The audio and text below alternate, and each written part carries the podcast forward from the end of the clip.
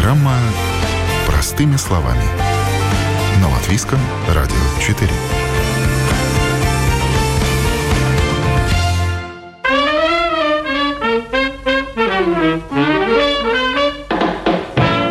Если бы знал, где упадешь, там бы соломинки подстелил. Наверное, знакомо это расхожее сожаление о том, что мы что-то могли сделать, да не сделали. Могли заранее предугадать и просчитать, да вовремя не подумали.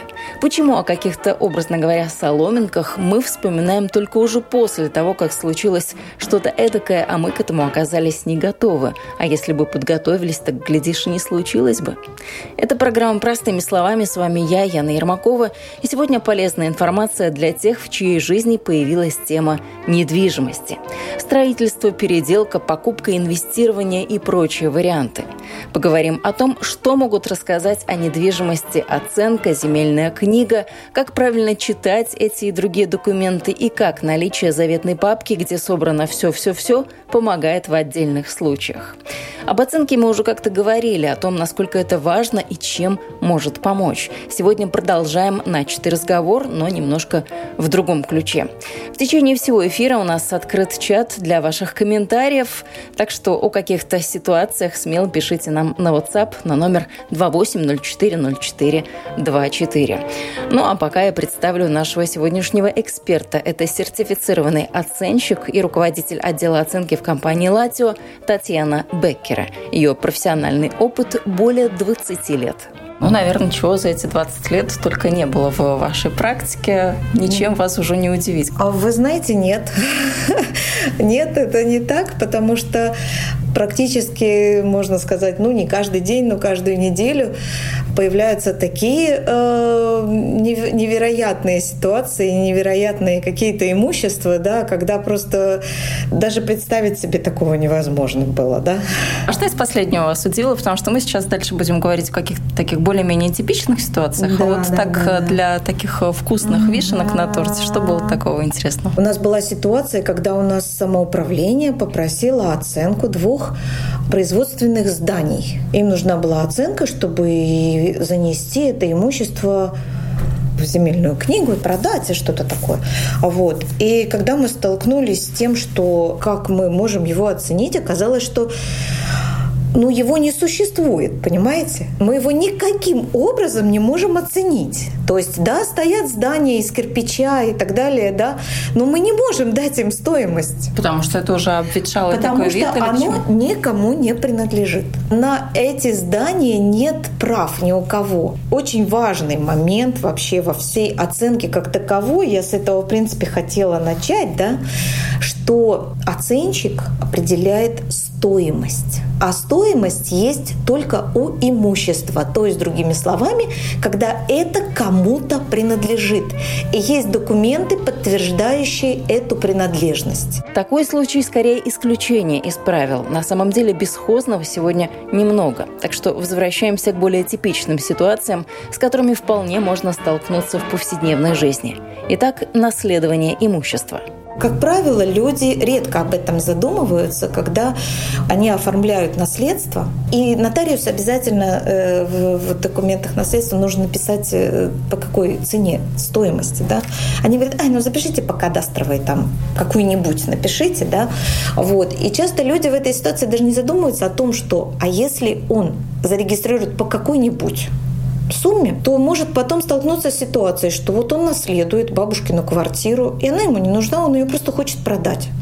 И в этот момент, когда он начинает задумываться о том, что ему нужно продать, оказывается, что он ее зарегистрировал, допустим, за 50 тысяч, а ее нормальная цена на рынке сейчас 80. И он должен понимать, что тогда он заплатит налог, может быть и ситуация гораздо более, э, ну, большие суммы, да, то есть там, не знаю, дом наследовали, там какое-то хозяйство, допустим, в сельской местности, там они его взяли, написали 30 тысяч там и все, а потом, когда стали продавать, оказалось, что ну 150 и платить налог с этих 120 э, тысяч, 20% налога, я думаю, что не очень приятно. А в тот момент, когда они наследовали, если бы они сделали оценку и уже тогда поняли, что его стоимость столько, они бы там заплатили только нодову, да, этот... Госпошлину. Да, госпошлину. Вот, э, и все. Потом, допустим, наследуя ту же самую квартиру или дом, никогда нельзя быть уверенным, ну, жила там бабушка и жила. Какие у нее там были права на это? Не, непонятно, да, и что она делала в этой квартире. А потом сталкиваются с ситуацией, что, допустим, они, вступая в права, оказывается, что у них квартира капитально вся перестроена и совершенно нелегально, без каких-либо документов. И они сталкиваются с ситуацией, что для того, чтобы им допустим, ее также опять продать или там заложить, или еще какие-то ну, официальные манипуляции, они должны легализировать вот это все. А иногда бывают ситуации, когда легализировать вообще нельзя. Потому что, э, допустим, э, во время перестройки, вот знаете, после 90-х годов, когда люди наконец дорвались до имущества, вот, были всякие ситуации. Например, купили две квартиры, одна на втором, вторая на третьем. Они взяли и пробили в потолке дырку и поставили винтовую лестницу. Они считают, что у них пятикомнатная квартира на двух этажах. Да. да. Но на самом деле у них два имущества, квартира на втором и квартира на третьем. То, что они сделали вот такую перестройку, это затрагивает несущие конструкции дома. А значит, без проекта, без согласования такое делать ни в коем случае нельзя. Или, например, знаете, проекты, где большие лоджии, да, были моменты, когда люди брали и просто вот стенку между лоджией и комнатой сносили, утепляли эту лоджию, значит, все, и у них комната там на 10 квадратных метров больше становилась, да, все там отопление, все. Вот, ну это даже легализировать нельзя это затрагивает внешнюю э, конструкцию дома. Да? Тоже очень важно понимать, что, допустим, внешняя стена это не имущество ваше, хотя и там ваше окно стоит. Это имущество всех жителей дома. Это общее имущество, внешняя стена. И поэтому внешнюю стену затрагивать без согласования всех жильцов в доме вы никаким образом не можете. Такое имущество с сюрпризами продать будет крайне сложно. Ни одна сделка сегодня не обходится без заключения оценщика. И переделки или какое-либо другое противозаконное вмешательство в изначальный план квартиры или дома от опытного глаза специалиста не скроешь. У каждого имущества должно быть свое кадастровое э, дело, да, инвентаризационное дело, где есть его проект, план и все. И любые отступления от этого плана – это уже, соответственно, незаконное строительство. Дальше оценщик должен выяснить э, с владельцем, с клиентом, с заказчиком, э, были ли эти перестройки легализированы, да, или, ну, опять же, это незаконное строительство, это вообще тема постоянные. И, и я могу сказать, что сталкиваясь с оценкой, запросами, наверное, из пяти имуществ, которые мы оцениваем, в трех мы наверняка столкнемся с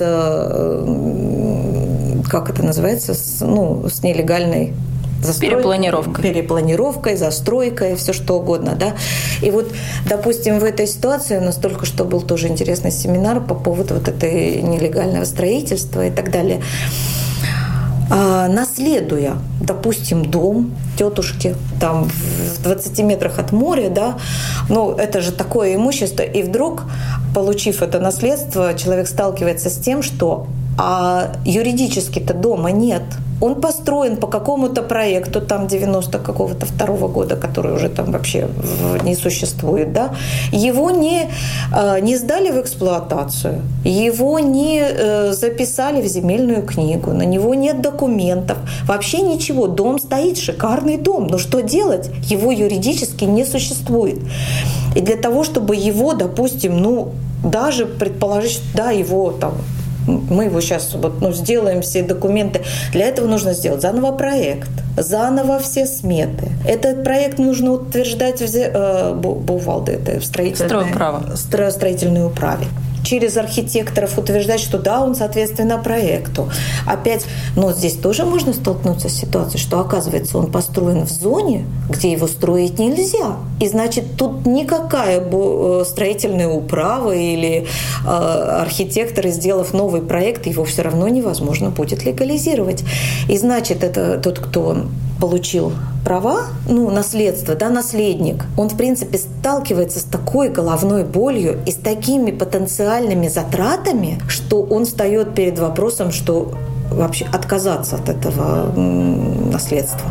Вот не спросила я у Татьяны Беккера, а надо было бы, а какая же, собственно, судьба ждет такой особняк-фантом, от которого отказались и которого не существует по документам. Что с ним будет? Он будет стоять на своем месте и ветшать, его снесут, на остатках фундамента посеют газон, или, может быть, он отойдет государству, и государство худо-бедно, но как-то запишет его на свой счет и, может, впоследствии пристроит таки в хорошие руки. В общем, тема дома сиротки осталась не раскрытой открытые. Так что если нашу программу прямо сейчас слушают люди, связанные с недвижимостью, напишите нам в комментариях. Правда, очень интересно, какие варианты, что будет с таким домом. Ну а мы прямо сейчас поговорим о еще одном аспекте, который тоже можно смело записать в категорию «если бы да кабы».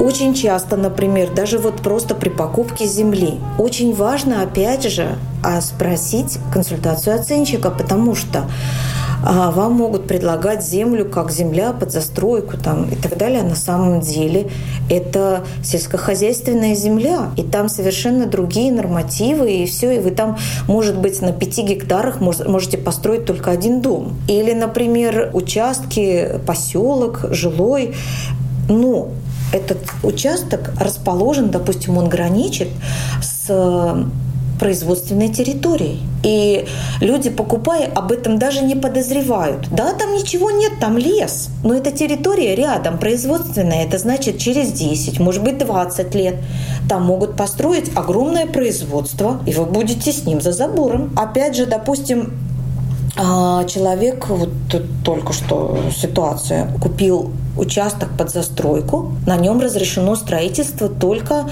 одного семейного дома. А владелец, тот, кто купил этот участок, он хочет там построить такое небольшое бюро, свою фирму. Он не может этого сделать, потому что это будет незаконное строительство.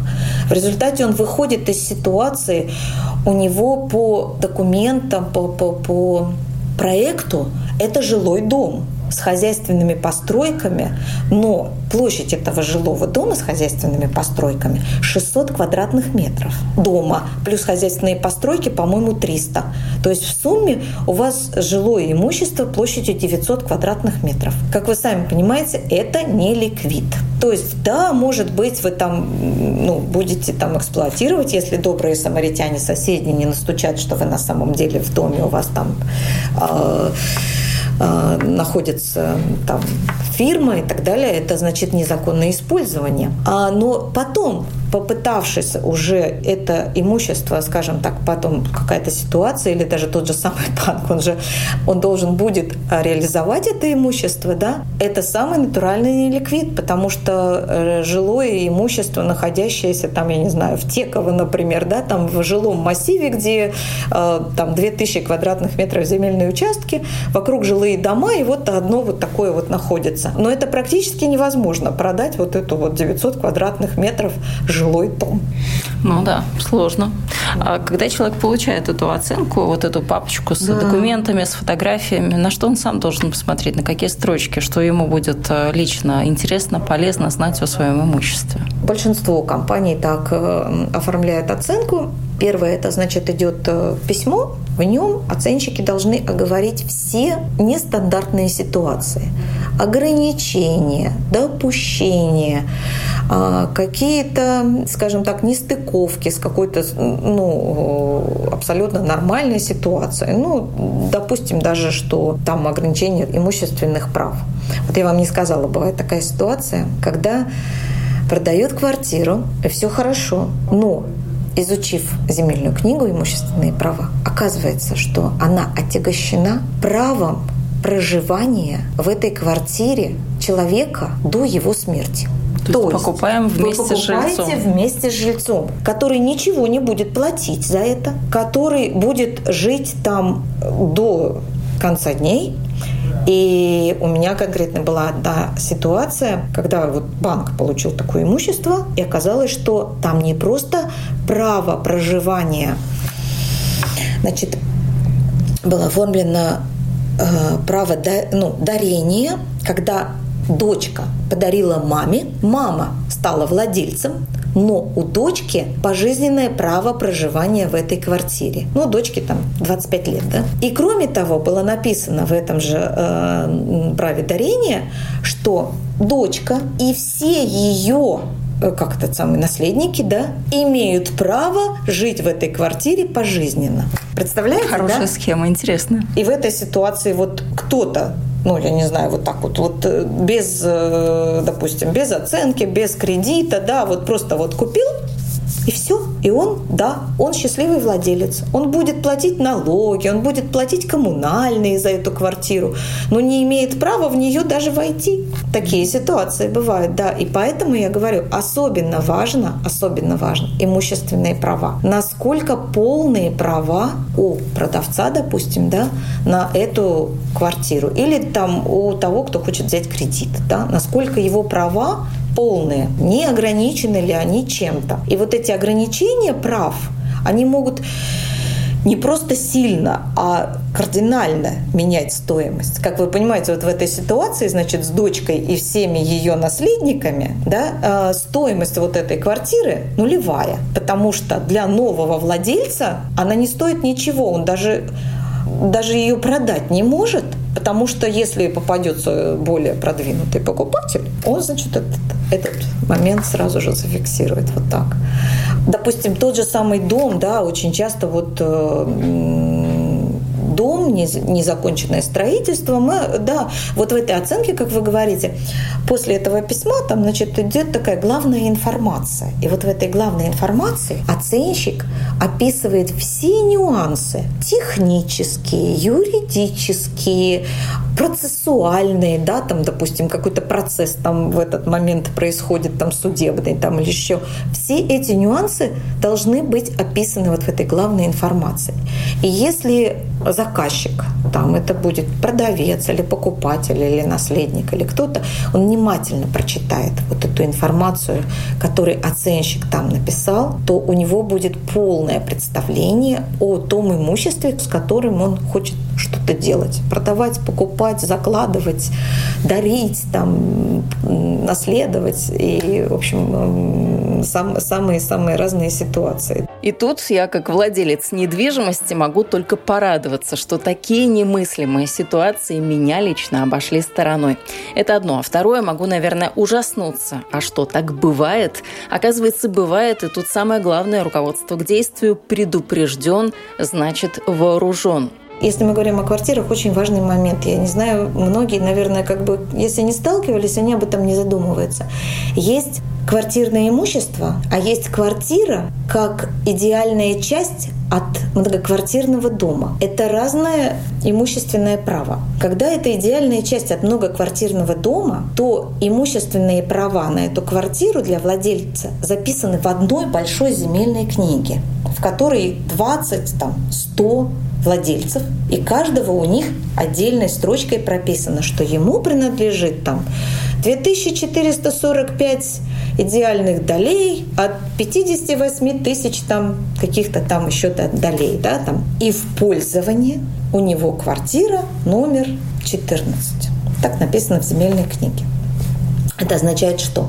Что ему принадлежит вот эти идеальные доли от всего, что находится на этом, в этом имуществе. От лестничных клеток, от э, чердаков, подвалов, сарайчиков во дворе, да, от земли под домом. Да, то есть ему принадлежит идеальная часть так же, как и всем остальным соседям. Им принадлежит какая-то идеальная часть, соответствующая площади его квартиры, там, допустим, да, там, вот, и, соответственно, остальным идеальным частям. В чем разница? Когда у владельца квартирное имущество то есть у него своя земельная книга отдельная. Вот одна земельная книга со своим кадастровым номером, в которой написано, что ему принадлежит квартира, номер такая-то, кадастровое обозначение такое-то, и э, столько-то, столько идеальных частей земли с кадастровым номером таким-то.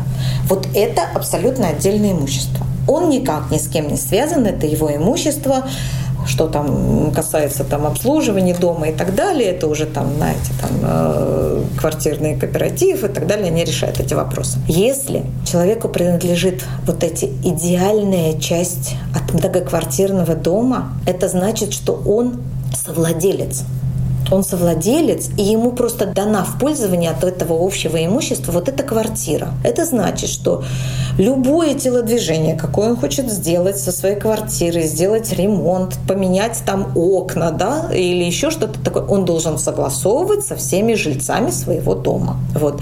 И еще, кроме того, тогда должно существовать обязательно, если у него совместное имущество, в этом доме должен, должен существовать договор о совместной собственности. Согласно этого договора регистрируются вот эти права на вот эту конкретную там квартиру, какой он пользуется, согласно этого договора. И там часто могут быть ну, всякие различные нюансы описаны. Были такие ситуации, когда приходит человек и говорит, вот мне, вот у меня квартира вот эта, да, а мы ее по записи в земельной книге не можем идентифицировать. Вот ему принадлежит 20 идеальных частей от 100. Но где они? Он говорит, ну вот же, вот это моя квартира. Мы говорим, ну а где это документально написано? И нет договора общего пользования, да, вот это э, общей собственностью.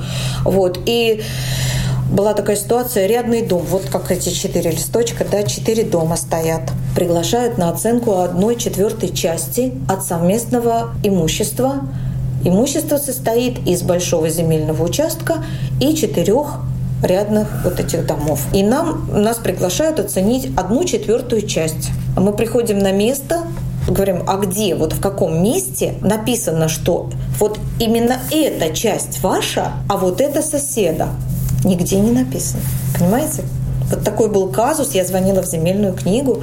Я говорю, как, ну вот как, как мы можем определить, что именно вот эту, которую он нам показал, это то имущество, которое ему принадлежит, а не вот соседнее. А как так получается? Это случайно где-то забыли, это ну, не вписали? Это, что это, вам отвечают это, обычно? Конечно, в определенном смысле это, наверное, где-то такая оплошность земельной книги, когда они регистрировали вот эти вот э, ну, права собственности, да. То есть это все еще последствия 90-х? Да, это там, да, у нас этих последствий, знаете, сколько. вот. И потом вот эти все нюансы, про которые я вам говорила, допустим, незаконное незаконное строительство, да, там, или вот земля в собственности, не в собственности под домом, да, это все у нас выплывает постепенно, со временем. То есть были времена, когда, например, там, ну, к примеру, 2005 год, когда вообще никто не обращал внимания, земля принадлежит там этим владельцам дома или не принадлежит, да, или там, допустим, ну, снесли стенку между кухней и ванной, ну и снесли. И в оценке это не отражалось никаким образом, и нигде не писалось, вот. И вот эти все требования к оценке, да, они постепенно появлялись из практических ситуаций, с которыми сталкивались банки, когда вот этот был у нас кризис, да, и они с огромным количеством вот этих э, э им доставшимся да, доставшимся имущества, да, они столкнулись с тем, что они непонятно что поимели. В доме было незаконные перестройки, и когда под кредит дается, там страхуются да, это имущество, ну, обязательно там, когда э, при выдаче кредита. Вот, это, это имущество было передано банку, а в, с имущественным что-то случилось, там затопили, страховщики отказались компенсировать, потому что в страховом договоре стояло, что все эти условия в силе, если нет самовольного строения. Там было. Даже вот элементарное, там, не знаю, там туалет с ванной объединен, да. Но для, для страховщиков это уже пункт, который не соответствует договору. Вот, и тогда банки страшно взялись за все эти оценки. Оценщики обязаны указать каждый там, даже вместо двери арка поставлена, значит, это не, не может быть, да. Понимаете? А вот, в принципе, мы же так живем в своих квартирах, мы не думаем их продавать ну, до какого-то определенного да, времени. Да, да. И у нас э, в голове картинка, что у нас с нашим имуществом все хорошо. Мы его купили когда-то давно, может быть, не знаем о том, что у нас есть какие-то проблемы. Насколько превентивно, так вот профилактически полезно такую оценку провести, чтобы мы знали, а что у нас вообще, какие подводные ну, камни? Знаете, может быть, ну, это, стоит решить какие-то ситуации принципе, раньше? Я бы сказала, да, но... И вопрос-то даже в догонку, может быть, в принципе, не стоит этого делать, потому что, как вы говорили, с домом который нигде не существует, и это наследство, и с которым больше главных проблем, чем вообще да, пользы от него, да. может быть, и не стоит. Живем мы и живем, да, пока нас не да. трогает эта ситуация. Да, как да, лучше? Да, да. Что делать? Ну, вы знаете, ну, а, конец прошлого века, начала нашего века, да, там вообще такая довольно-таки хаотичная ситуация была. И если ваше имущество, например, вы там его покупали там в каком-нибудь 98 году, да, хотя бы просто озадачьтесь таким вопросом, а у меня есть инвентаризационное дело на мое имущество? Может, нередкая ситуация, что вы окажется, а у меня его нет но тогда вы это, это не, не трудно и недорого, а просто в интернете делаете заказ, заказываете в земельной, э, в кадастровой службе из архива инвентаризационное дело своего имущества, да, вот, ну, и они вам там присылают его все в PDF, и все хорошо, значит, вот там копия этого. Вот. И тут, конечно, вы его возьмите и посмотрите, все ли у вас соответствует, все ли стенки на том месте стоят, где там нарисовано в этом инвентаризационном деле, да, а все ли у вас, так сказать, двери на месте, да, вот, и все, потому что это, ну, я бы сказала, наверное, процентов на 70 вы можете с этой ситуацией столкнуться. Если у вас имущество, допустим, э, в, так сказать, довоенном доме, да, то там вообще непрогнозируемо. Если у вас просто там 119 серия, да, вот, то там более или менее все просто. А даже а, я бы сказала, что 119 а, это можно в интернете найти типовую планировку, да, и вы можете просто даже посмотреть. И, э, ну, а, но все равно стоит заказать это инвентаризационное дело, если у вас его нет. Потому что любая ситуация может сложиться, там вам его срочно надо продать, или вы захотите взять кредит, и вам надо заложить, или э, там, не знаю, там дарственную оформить. И вы, вы вот, вот опять попадете в ситуацию, что а у меня документов всех нет, да? Даже вот хотя бы для интереса проверить. А вот я живу в квартире в довоенном доме, а у меня имущество как записано? ну, вы там, вы там живете уже лет 20, да, и понятия не имеете, как оно у вас в земельной книге. В земельную книгу вы как владелец можете зайти, зарегистрироваться и получить свою земельную книгу, да. И может оказаться ситуация, что, ой, а вы, оказывается, живете в многоквартирном доме, и вам принадлежит только идеальная часть. И каким образом в земельной книге написаны ваши права на это имущество? А у вас там столько-то идеальных долей, э, в пользовании квартиры номер 4, а у вас нет инвентаризационного дела. Но вы заказываете, допустим, инвентаризационное дело этой квартиры номер 4. И получаете это инвентаризационное дело, и оказывается, что это квартира номер 4 вообще совсем не такая, как ваша квартира. То есть на самом деле когда-то исторически это была, например, ну, у вас там квартира, вот здесь вход и вот, вот сюда, а это была квартира вот так вот и вот сюда, например, да, там какие-то были там что-то, какие-то там перепланировки и все. И вообще э, на данный момент площадь вашей квартиры не соответствует идеальным долям. А это очень большой э, такой аргумент, э, когда, опять же, допустим, вы захотите взять кредит, под эту квартиру, банк заставит оценщиков сравнить, а соответствует ли количество идеальных долей от общей э, объема долей э, всего имущества, а это может быть на одном участке находится два жилых дома. И вот эта идеальная часть от этих вот площади вот этих двух домов и еще там какого-нибудь сарая во дворе, да? Так если пересчитать вот эту всю площадь общую этих двух домов и сарая и площадь вашей квартиры на вот эту общую площадь разделить, и окажется, что она не такая. Почему банк очень сильно на это смотрит? Есть такой механизм, когда один из совладельцев имущества может подать документы на прекращение общего имущества. То есть в этой ситуации он хочет прекратить вот это, вот это право совладения, допустим, три части принадлежит одному и одна четвертая другому. Да? Это, допустим, тот, кому принадлежат три части, он может там договориться и э, там, заплатить его одну часть и прекратить этот. Вот. Если им договариваться не удается, значит, они могут... А, это, это все имущество продается по рыночной цене, и они получают каждый, соответственно, своей идеальной части. Ну, наверное, люди исходят из того, что ну, нам же каждому приходит налог на наше имущество. Значит, там-то в земельные книги все знают, кадастр все о нас знает. А оказывается, нет? Нет, ну вам приходит и приходит налог согласно этому вот э, этим э, идеальным долям. Вот. А, понимаете, как правило, вот эта вот э, ситуация, когда, допустим, э, площадь реальной квартиры отличается от идеальных долей, это когда в этом доме были какие-то перепланировки, перестройки там и так далее. И вот этот весь процесс, он до конца не завершен и не сдан в эксплуатацию и не э, легализирован, да, потому что есть такой механизм, вы можете это сделать, вы купили две квартиры рядом, вы их хотите объединить, да, сделали проект, согласовали с архитектором, с э, строительным управлением, а, все закончили, все эти, но вам еще нужно это сдать в эксплуатацию, и записать э, в земельную книгу и, соответственно, новое кадастровое дело. Да? Вот. У нас была очень интересная ситуация. Это тоже были вот эти идеальные части, когда две квартиры объединили, но одна находилась в одном корпусе дома, а вторая находилась в другом корпусе дома.